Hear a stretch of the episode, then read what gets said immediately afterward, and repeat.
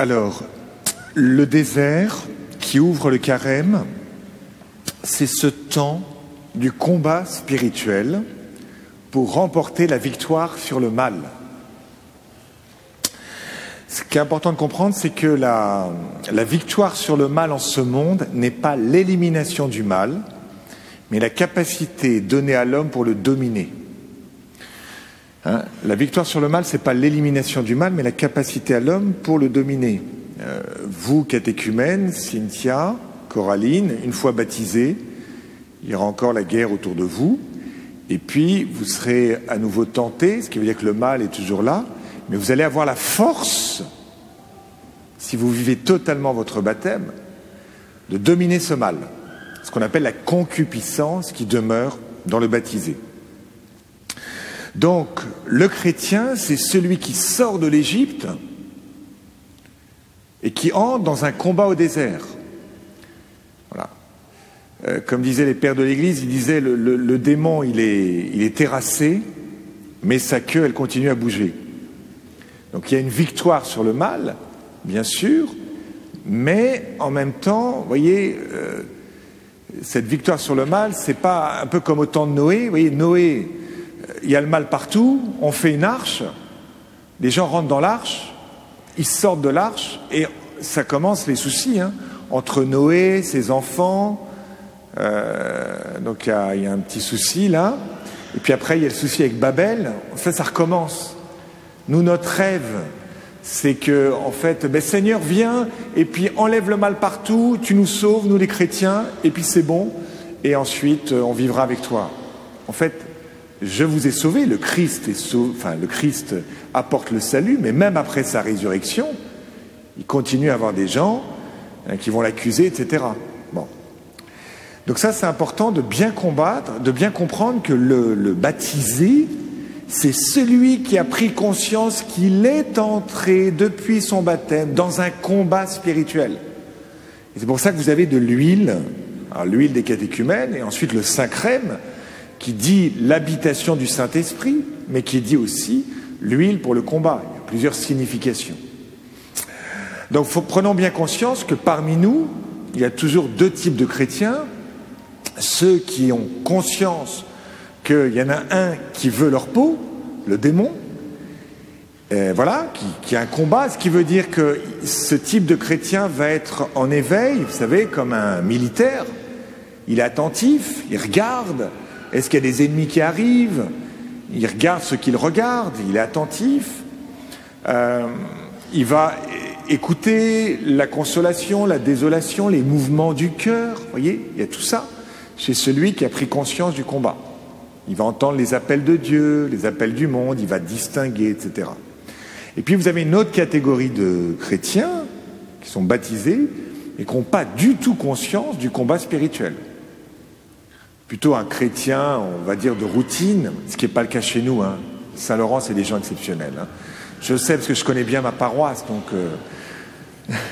Mais voyez, le chrétien un peu de routine, qui coche les cases, bon, euh, qui fait un petit effort pour se confesser quand même une fois par an, mais en fait, Dieu qui me conduit, la providence, tout ça, ça échappe complètement.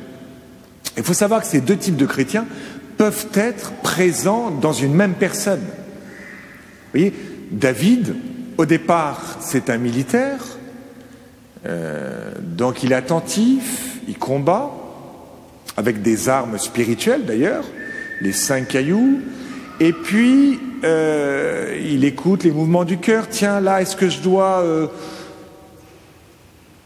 mettre à mort Saül Je pense pas.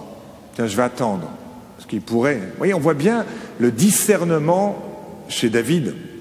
Puis à un moment donné, il est au palais, et puis il discerne plus du tout.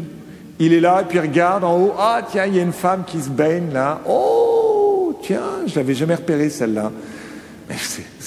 Mais, un militaire, un chef, il n'est pas dans son palais à regarder euh, les oiseaux et les demoiselles euh, un peu en contrebas. Il est à la guerre. Et donc là, à ce moment-là, David n'est plus dans un mode de guerrier. Il n'est plus dans le combat spirituel, si vous préférez. Et donc il se fait avoir, et c'est l'adultère, et c'est le mensonge, et c'est le meurtre. Et donc le démon veut nous avoir jusqu'à l'enfer, toujours important, mais il va s'y prendre petit à petit en nous euh, faisant sortir de, ce combat. Euh, alors, ce combat est bien exprimé euh, dans l'Évangile à travers les bêtes. On nous dit que Jésus vivait parmi les bêtes sauvages et les anges le servaient. Bon. donc les bêtes, qu'est-ce qu'elles ont comme caractéristique Une bête, c'est on ne sait pas très bien d'où elle vient, et on ne sait pas très bien la maîtriser. Les, bêtes, sauvages, les bêtes. Euh, si vous avez des souris chez vous, par exemple, vous ouvrez la porte de votre cuisine et vous faites Ah. Et là, le placard. J'avais dit qu'il fallait fermer le placard. Bon, peut-être qu'il y a des souris dans le placard. Vous savez pas, ça peut partir de, de partout. Vous ne maîtrisez pas. Donc les bêtes, c'est intéressant comme image pour bien exprimer, voyez, le, mal. Le serpent, vous ne le voyez pas venir. Le lion, vous ne savez pas, etc. Bon. Et du coup, ce mal lié aux bêtes, on l'a beaucoup utilisé. On va caractériser, euh, bon, le lion, c'est Saint-Marc, là, mais c'est aussi le lion de l'orgueil. L'orgueil, c'est le lion. On va dire le pan de la vanité, celui qui fait la roue. Hein, arrête de faire le pan. Bon. Vous avez euh, euh, la pie de la jactance, ou le porc étalé dans sa jouissance. Et enfin, le ver rongeur de l'inquiétude. Bon, toutes ces images, vous voyez, l'être humain est entre les anges et les bêtes. Il est entre deux. Hein. Il est à la fois esprit, animal. Et rappelez-vous que l'être humain doit dominer la création. Il ne doit pas laisser passer le serpent du, du monde sauvage au jardin. Donc euh, Jésus domine les animaux. Rappelez-vous cette prophétie qu'on a le jour de Noël, à la vigile de Noël. Le loup habitera avec l'agneau, la panthère se couchera avec le chevreau, le veau, le lionceau et la bête grasse iront ensemble, conduits par un petit garçon. Ça, c'est ce monde réconcilié. Mais avant ça, qu'est-ce qu'il y a? Des taureaux nombreux me cernent, de fortes bêtes de Bachan m'encercle, dit le psaume 22. Ou alors la première épître de Pierre, veillez, le diable comme un lion rugissant, rôde, cherchant qui dévorer, résistez-lui, ferme dans la foi. Donc comment on domine le mal? La première clé, c'est en prenant conscience qu'il y a un combat spirituel, que le démon veut votre peau. Est-ce que j'ai conscience de ça ou pas? Première chose. La deuxième chose pour combattre le mal, c'est en choisissant la vie de manière habituelle. Je soupèse mes mots. Choisissant la vie, première chose, de manière habituelle. Ce qui veut dire que si tu te focalises sur le mal, en fait, euh, ce sur quoi on se focalise grandit. Toujours. Donc si tu oui, le mal, faut à la fois. Si tu t'en focalises de manière extrême, c'est compliqué parce qu'il prend toute la place.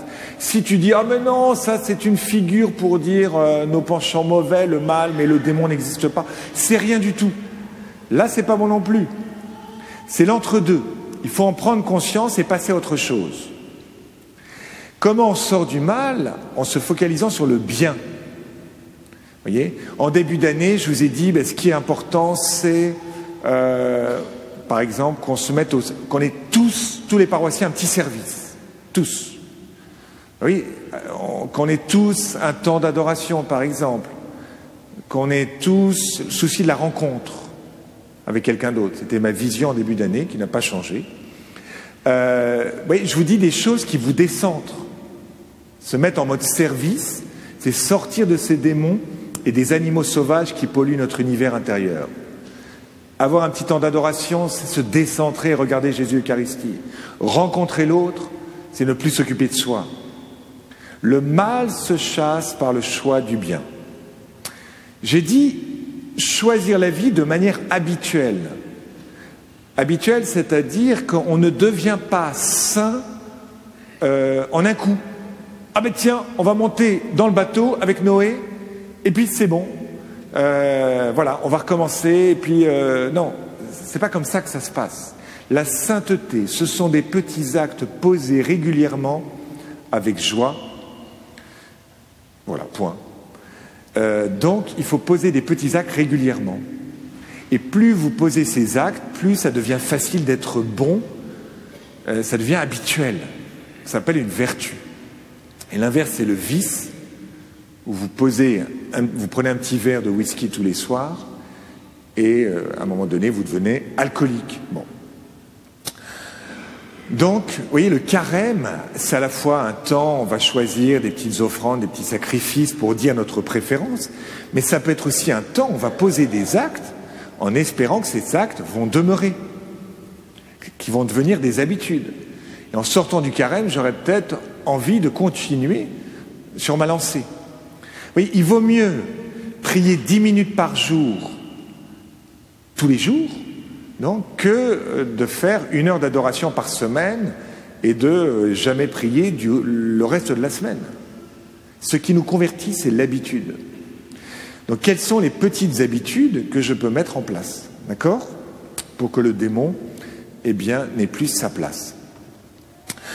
Troisième étape, troisième clé pour euh, être victorieux du combat, après cette conscience de ce combat, après ce choix de la vie par des habitudes, c'est vivre des sacrements. En fait, Dieu nous donne euh, le grand sacrement qui est son Fils lui-même, qui nous permet d'aller vers le Père, et ce Fils ne part pas de ce monde, il reste en ce monde par les sacrements. Les sacrements, c'est vraiment ce moyen d'être uni à Dieu, et ces sacrements, euh, vous voyez, la, confession, l'Eucharistie, l'Eucharistie c'est pour la route, c'est le pain de la route.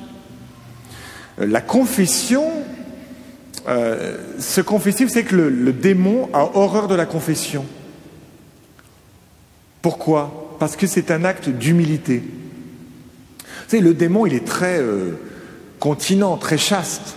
Il n'a aucun souci avec ça. Hein. Le démon, il n'a pas de problème par rapport à l'avarice. La possession, ça l'intéresse pas.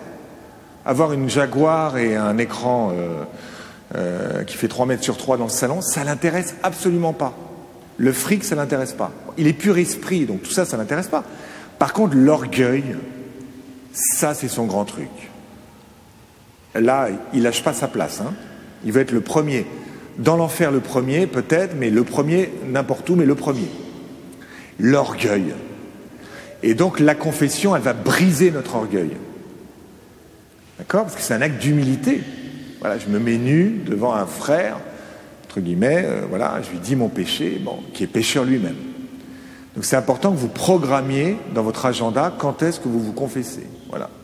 Nous programmions, parce que nous aussi, les prêtres, on se confesse. Donc, vous voyez, la communion, la confession, la confirmation aussi. Je dis la confirmation, c'est le sacrement du combat. Le baptême te fait naître, mais la confirmation te permet de vivre en disciple.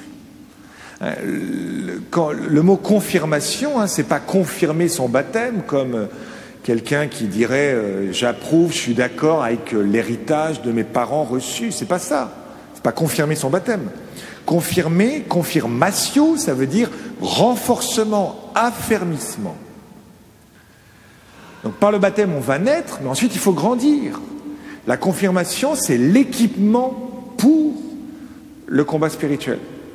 Ce qui veut dire que ceux qui ne sont pas confirmés parmi vous,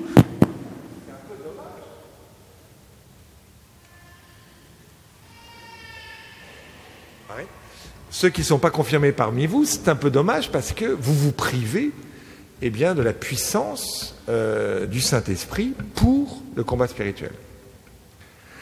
Ça va pour ces trois éléments? Prendre conscience du combat, ok, donc vivre le bien de manière habituelle et ensuite vivre des sacrements.